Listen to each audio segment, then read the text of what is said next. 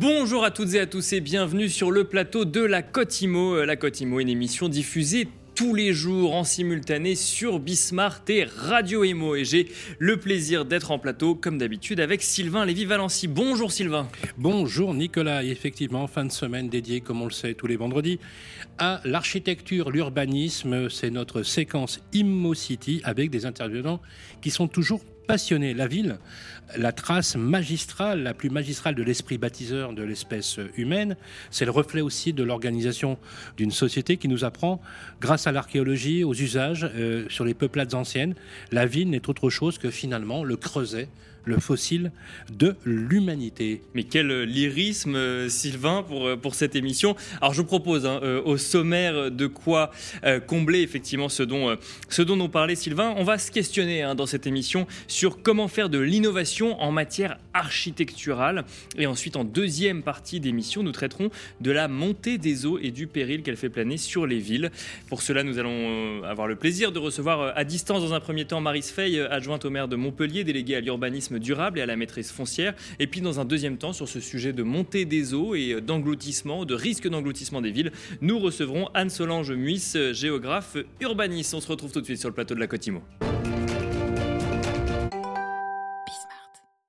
Comment faire de l'innovation architecturale, Nicolas Et à vous toutes et tous qui nous écoutez, souvenons-nous du centre Pompidou à Paris de Renzo Piano et Richard Rogers, qui avait choqué à l'époque le tout Paris lors de son inauguration en 1977. Vaste sujet qui se décide aujourd'hui, notamment à l'échelon de la ville, le lien étroit avec les instances politiques. Moi, je vous propose qu'on prenne la direction de Montpellier pour évoquer ce thème de la ville qui est cher à notre invité. Nous sommes en duplex avec Marise Faye. Bonjour Marise.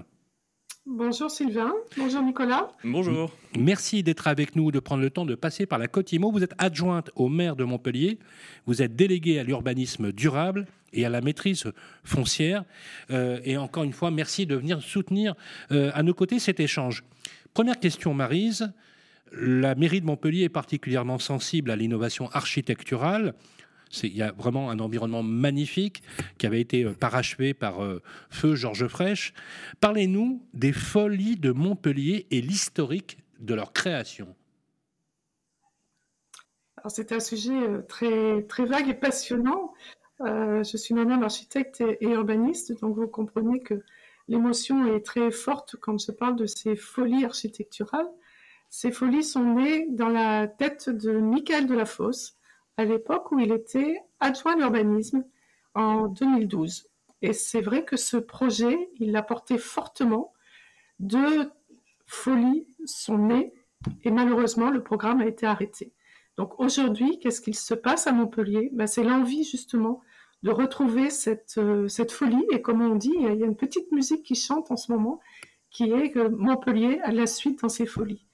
Donc, euh, c'est quoi ces folies? Ce sont des folies du 21e siècle, pour faire un petit peu un parallèle avec euh, les folies du 18e. Et les folies, aujourd'hui, retrouvent une lettre, des lettres de noblesse, puisque nous relançons une consultation. Alors, concrètement, que contient, Marise, le cahier des charges de ce concours d'architecture dont il faut rappeler qu'il est à envergure internationale. Euh, la dimension sociale et environnementale a une place d'ailleurs prépondérante au sein de la mandature de Michael Delafosse, je crois. Tout à fait. Ça fait partie des politiques que l'on met en place depuis euh, deux ans, avec euh, un accent fort sur l'écologie, un accent fort sur le social et l'économique. Alors, bien sûr, ces folies, les deux premières de la première génération, n'ont pas justement eu cette connotation sociale que l'on veut aujourd'hui. Et les 13 nouvelles folies que nous lançons seront aussi avec du logement social mixé dans l'ensemble immobilier. Donc nous trouverons à la fois de l'accession libre et du logement social. Ça, c'est une volonté politique très forte, marquée depuis deux ans, sur le fait que tout un chacun doit pouvoir trouver, en fonction de son pouvoir d'achat, un logement qui correspond à ses besoins et à ses envies. Donc effectivement, ces folies qui vont être lancées. Les premières vont être lancées dans 15, 15 jours, le 15 juillet. Et nous aurons dans ce cahier des charges, effectivement, sur euh, une volonté affichée et affirmée d'innovation. On veut véritablement inscrire ces folies dans la carte internationale de l'architecture contemporaine à la fois dans ces démarches durables, mais aussi dans ces démarches un petit peu, je dirais, décalées.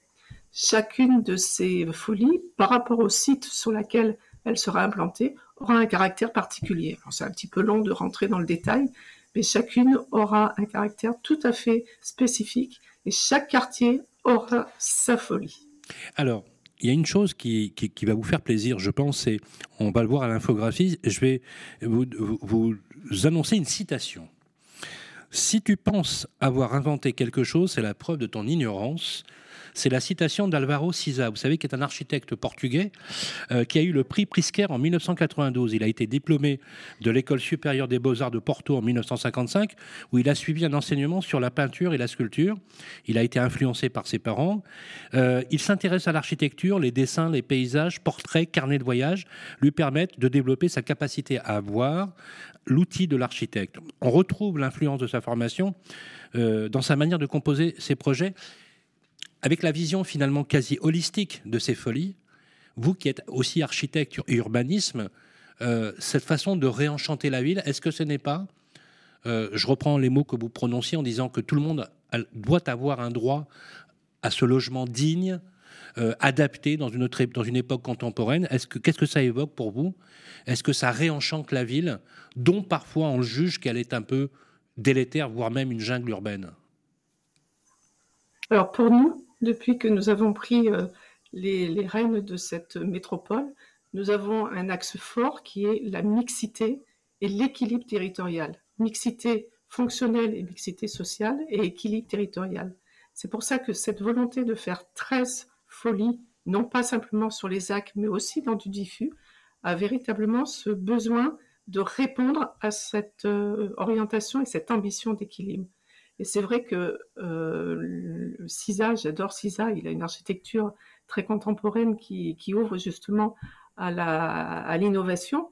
Et c'est véritablement l'objectif que l'on veut afficher avec euh, le concours que l'on lance, les appels à projets, pour que les architectes et les promoteurs se challengent. Et se challengent sur le geste architectural, excusez-moi, mais aussi sur la fonction et la composition l'utilisation des matériaux. Aujourd'hui, nous sommes dans une démarche durable au niveau environnemental. Donc, euh, il faut qu'on essaye de sortir de la transition et de se dire que maintenant, ce n'est plus la transition, mais c'est le quotidien. Donc, euh, les jurys seront très, très, très sévères en la matière et le challenge est ouvert pour que l'innovation soit à nouveau à l'affiche sur Montpellier. Marise, euh, euh, l'architecture, comme vous le savez, dépend des gens, elle dépend de l'époque, elle dépend du milieu. Euh, l'art, l'art urbain, l'art par nature est innovant. Ça relève aussi d'une vision, d'un processus de réflexion qui n'est pas industrialisé, sans faire de, d'intellectualisme. Est-ce que finalement l'art ne transcende pas finalement cette réalité un peu empirique de la ville? Et quel rapport la ville de Montpellier entretient-elle avec l'art urbain, justement Alors, les, Folies, c'est un petit peu un projet qui est fondé sur la création d'un patrimoine d'exception. On a eu au XVIIIe siècle des folies. Aujourd'hui, ce sont des nouvelles folies du XXIe siècle. Et effectivement, ça s'intègre dans un, développement d'art au niveau de la conception et au niveau de l'usage. Et bien évidemment, sera accompagné autour de ces folies l'espace public, auquel Michael Delafosse attache une importance tout à fait particulière, parce que l'espace public doit être accueillant, il doit permettre de, de se retrouver et d'être surtout des lieux de sécurité et d'apaisement. Donc c'est pour ça, vous avez peut-être entendu parler de la, des travaux que l'on va lancer et des grands projets qu'on va lancer sur euh, la rénovation du centre-ville, en particulier avec euh, la place de la comédie que l'on va arborer avec euh, la place des arceaux que l'on va retransformer, qui est aussi en cœur de ville à côté du Pérou, une œuvre architecturale incontestable qui marque notre ville.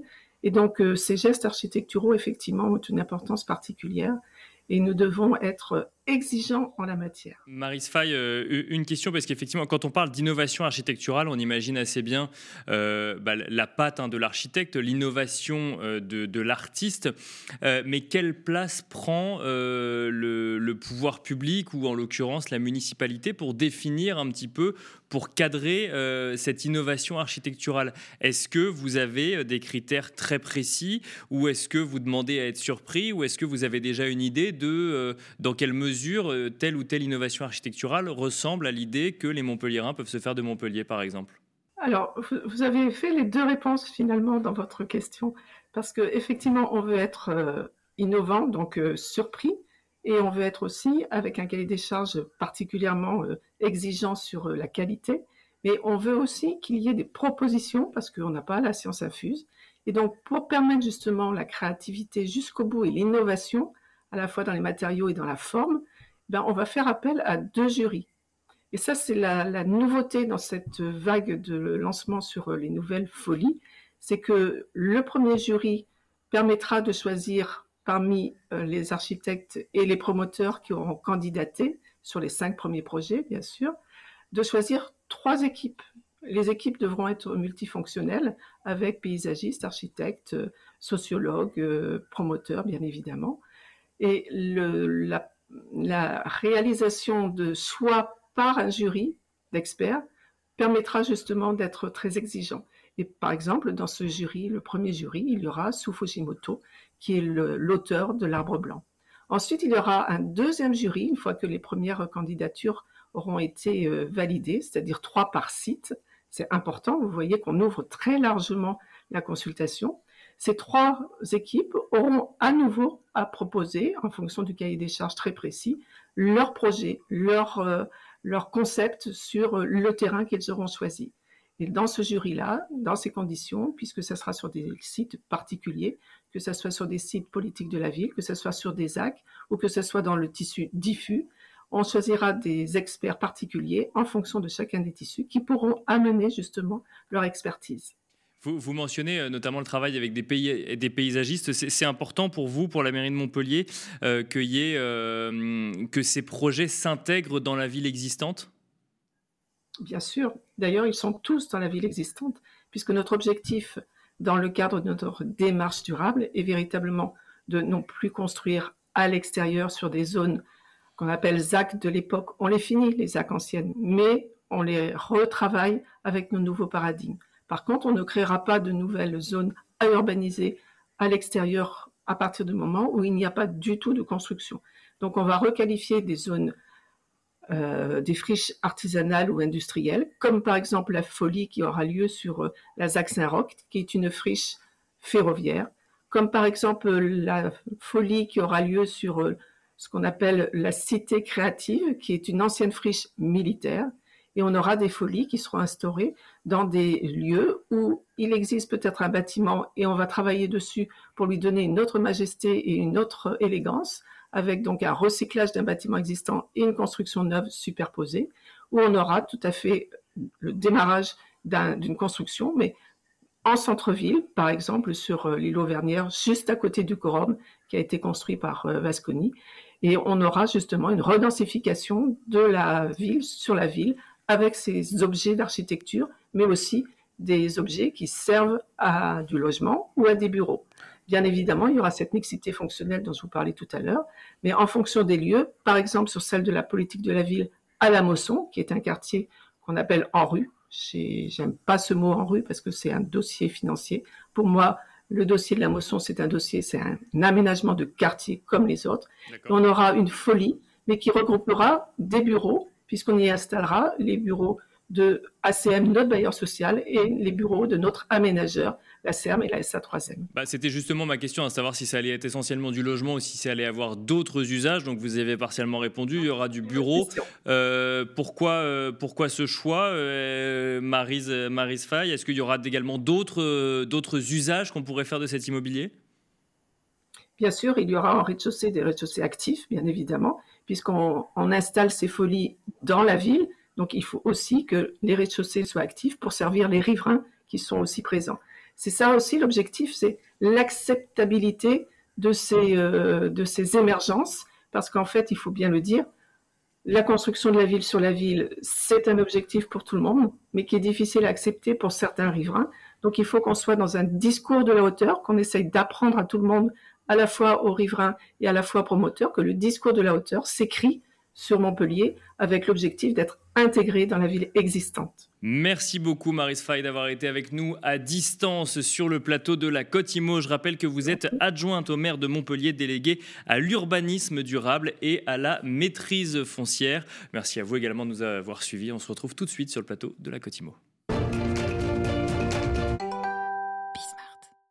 De retour sur le plateau de la Cotimo pour euh, évoquer le sujet de la montée des eaux en lien avec euh, les politiques d'urbanisme et notamment euh, les villes. Le phénomène d'engloutissement des villes par l'eau est un sujet vieux comme le monde. Souvenez-vous notamment du mythe de l'Atlantide et de cette ville perdue totalement engloutie. Le sujet revient devient d'actualité en lien aujourd'hui avec le réchauffement climatique ou la fonte des glaciers. Alors, les villes doivent-elles s'inquiéter? C'est une question que nous allons poser à Anne-Solange Muisse, géographe urbaniste. Bonjour Anne-Solange Muisse. Bonjour. Bienvenue sur le plateau de la Côte Imo. Alors, on va évoquer euh, le sujet de la réaction des villes ou en tout cas du niveau d'inquiétude que doivent avoir les villes sur ce sujet de montée des eaux.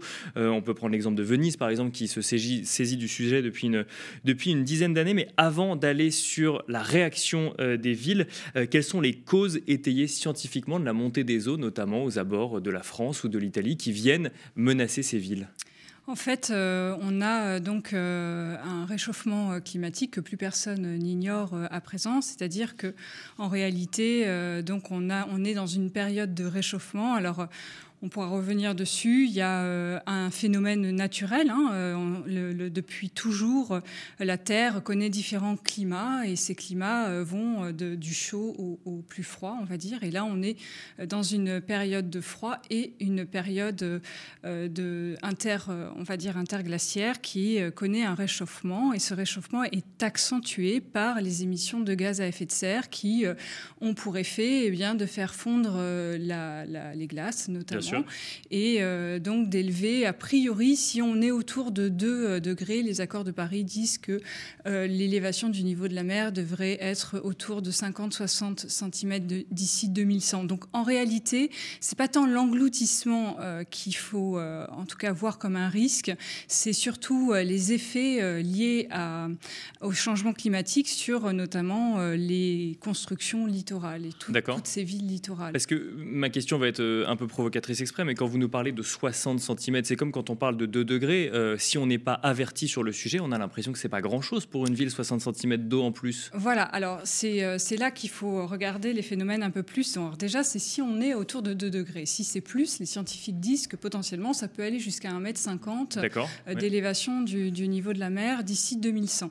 ce qu'il faut voir, c'est que en fait, les vrais risques, ce sont que dans ces effets du changement climatique, euh, on va avoir une intensité euh, des phénomènes euh, déjà connus, c'est-à-dire on aura plus de tempêtes, on aura plus de pluie, et, ça de façon plus violente et plus répétée. Et ces tempêtes qui vont générer bah, voilà, des, franchissements de digues, par exemple, sur les littoraux, ou des ruptures de digues, vont créer en fait soit des submersions, donc la vague envahit le, le littoral et submerge les habitations, soit euh, vont créer aussi, vont être favorables à des remontées de, nappes, ou alors encore, bah, tout simplement, et c'est ce qu'on voit le plus souvent, c'est-à-dire éroder le, trait de côte et notamment les côtes sableuses qui sont soumises à, beaucoup de risques euh, à ce niveau. Donc le sujet n'est pas tant en fait euh, une montée des eaux, mais tous les phénomènes qui peuvent être liés autour à cette montée des eaux. C'est ça, exactement. Et alors comment est-ce que les, les villes peuvent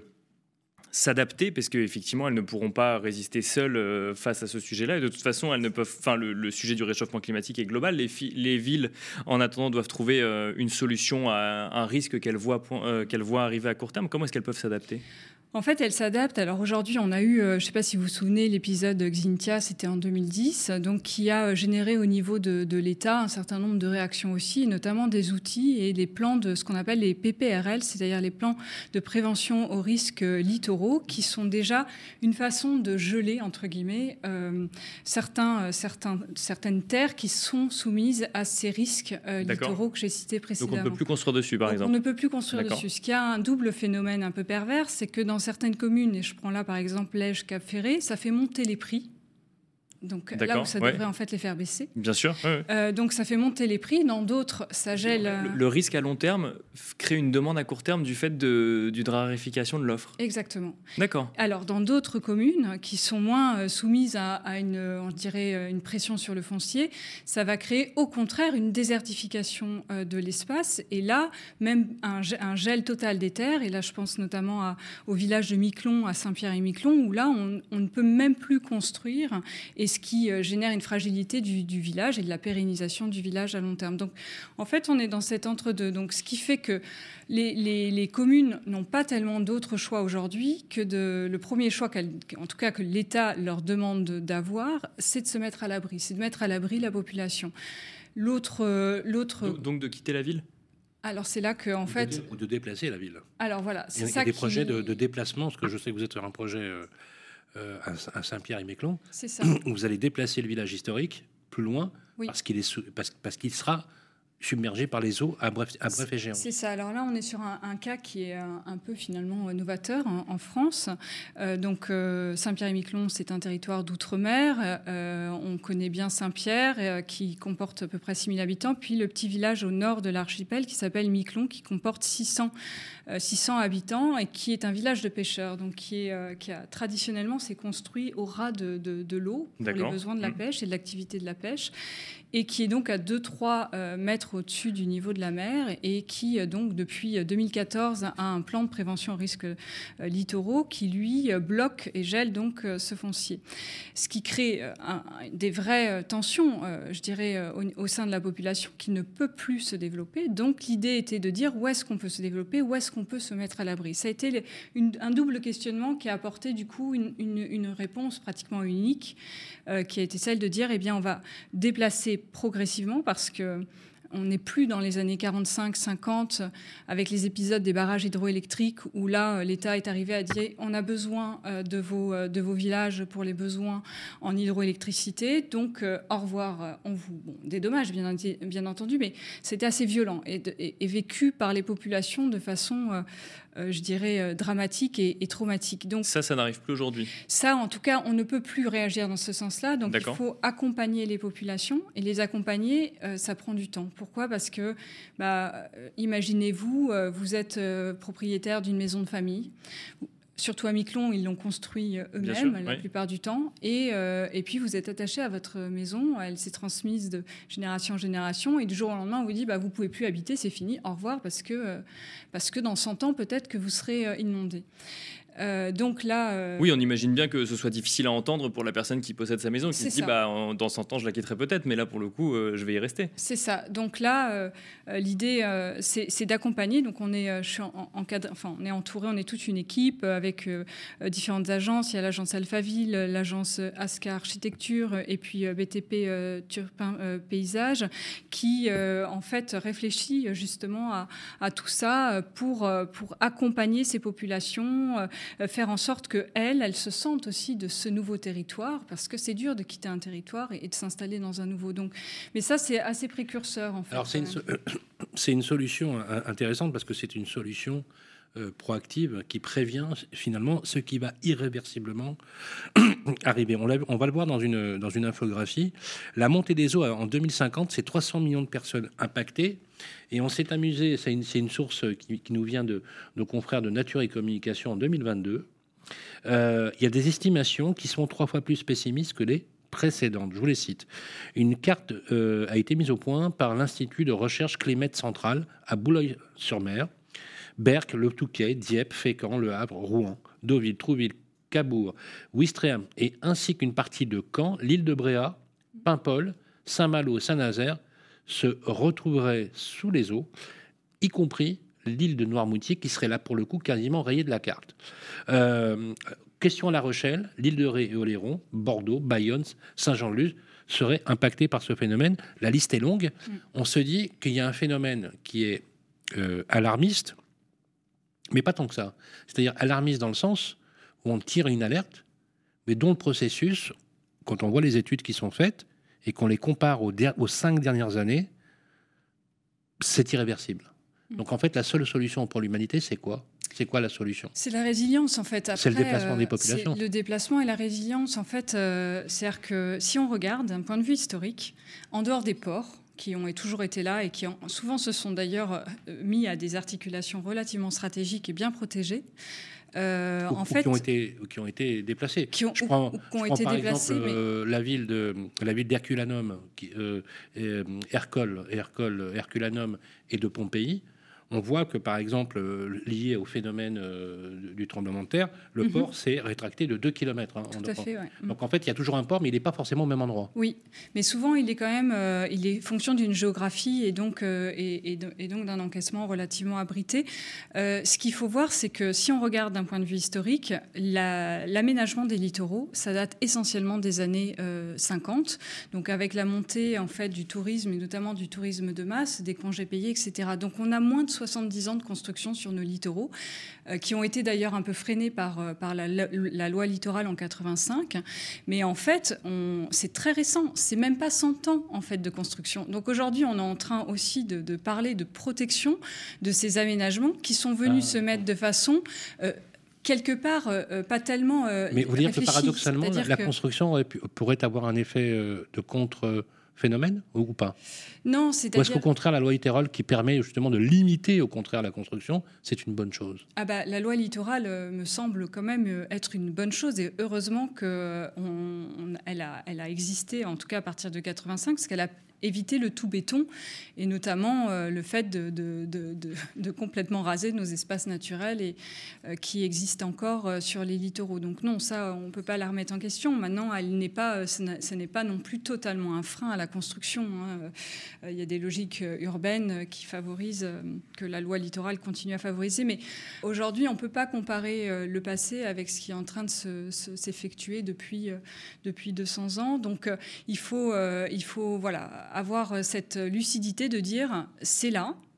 Maintenant, comment on fait pour résister? Comment on fait pour, euh, pour euh, tout simplement s'abriter, quoi, se mettre à l'abri de ce risque? Alors, la première des choses, c'est effectivement de déplacer ces populations, en tout cas d'accompagner ce déplacement de façon, je dirais, euh, pragmatique, sauf que euh, évidemment qu'il y a plein de d'îles, par exemple, je prends l'île de Saint, je prends des petites îles qui se sont euh, faites aussi sur des histoires en fonction de la pêche, qui ont des, des véritables patrimoines qui sont là depuis des centaines d'années. Comment, comment on fait? On ne peut pas déplacer des territoires et supprimer des communes rayées de la carte. Donc, qu'est-ce qui se passera? Ça, moi, j'en ai pas les j'en ai pas les, solutions ni les réponses. Euh, je crois que personne ne les a. la, seule, la seule solution qu'on peut envisager, c'est de dire comment accompagner au mieux ces populations pour que euh, demain elles soient protégées, parce que et puis financièrement aussi comment on les accompagne, parce que très clairement les assurances commencent à ne plus vouloir assurer les biens euh, situés en zone de risque. Alors on finira malheureusement là-dessus. Merci beaucoup Anne-Solange Muis de nous avoir fait l'honneur de venir sur le plateau de la Côte Je rappelle que vous êtes géographe urbaniste. Merci beaucoup. Merci à vous de m'avoir reçu. Et Sylvain, c'est déjà la fin de cette émission. Oui, c'est la fin de la semaine. Merci euh, Anne-Solange Miss. Je rappelle aussi à toutes fins utiles que vous êtes aussi l'éditrice. Euh, vous êtes la patronne de Terre Urbaine où vous publiez des livres sageants, sachants, savants, inspirants, extrêmement intéressants. Je recommande à, tout le monde de bien sûr les, lire avec beaucoup d'attention. Merci en tout cas. Et oui, c'est la fin de la semaine, Nicolas. On parle d'architecture tous les vendredis. On, parle de patrimoine. Euh, la Cotimo, je vous le rappelle, est simultanément diffusée sur Bismart et sur Radio Imo chaque jour à midi. On va se retrouver lundi prochain. Merci à toutes et à tous de nous avoir suivis et on va vous souhaiter un excellent week-end. Merci beaucoup. Thank you.